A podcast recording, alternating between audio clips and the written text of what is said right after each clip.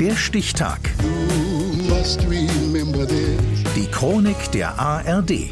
21. Juli 1893.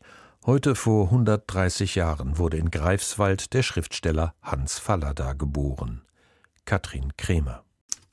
Er schrieb manisch und wegen seiner Schlaflosigkeit meistens nachts. Das war sein Hauptproblem, das Schlafen.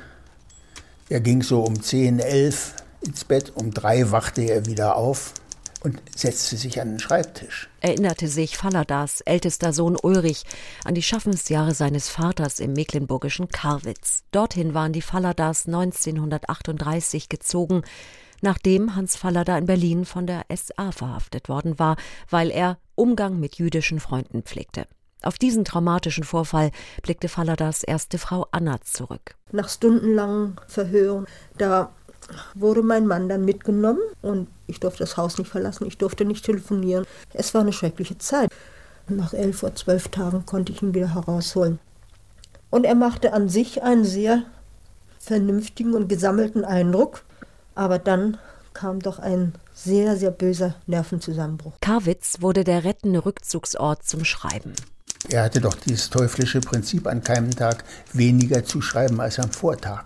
Stellen Sie sich das mal vor, unter welchem Druck man sich da setzt. Aber Karwitz rettete Fallada nicht vor seiner schweren Alkohol- und Morphinsucht. Für mich war es ja als 16-, 17-Jährigen ein Rätsel, wie man sich so ruinieren kann, wie mein Vater das tat. Ich sah es ja, wie er armselig im Bett lag und nur wartete auf den nächsten Schuss. Wenn er den hatte, dann konnte er wieder arbeiten. Wer einmal aus dem Blechnapf frisst, Wolf unter Wölfen, der eiserne Gustav, jeder stirbt für sich allein war nur eine Auswahl seines Schaffens. Gleich sein zweiter Roman Bauern, Bonzen und Bomben erschien 1931 im Rowold Verlag. Verlagschef Ernst Rowold erkannte nicht nur Falladas Schreibtalent, sondern auch seine Geldnöte.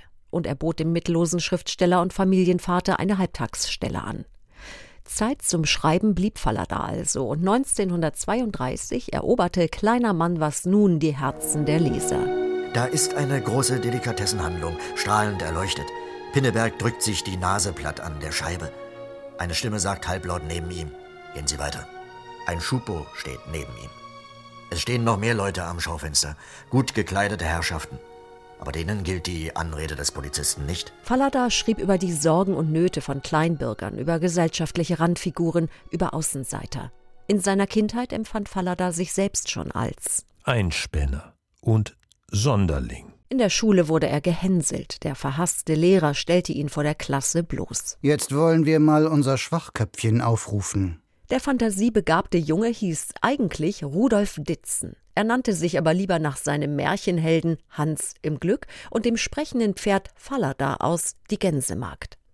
1911, Hans war 18 Jahre alt, wurde er zum ersten Mal wegen Persönlichkeitsstörungen ins Sanatorium geschickt. Kurz darauf erschoss er einen Freund bei einem vorgeblichen Duell. Der eigentliche Plan war, einen Doppelselbstmord zu begehen. Fallada stahl und musste ins Gefängnis und immer wieder wurde er in Entzugskliniken eingeliefert. Er machte eine Lehre in einem landwirtschaftlichen Betrieb, wurde Kartoffelspezialist, dann Zeitungsredakteur und schließlich Schriftsteller von Weltrang.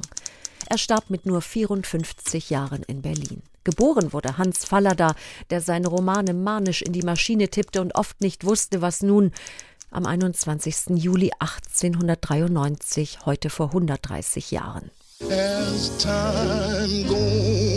Der Stichtag. Die Chronik von ARD und Deutschlandfunk Kultur. Produziert von Radio Bremen.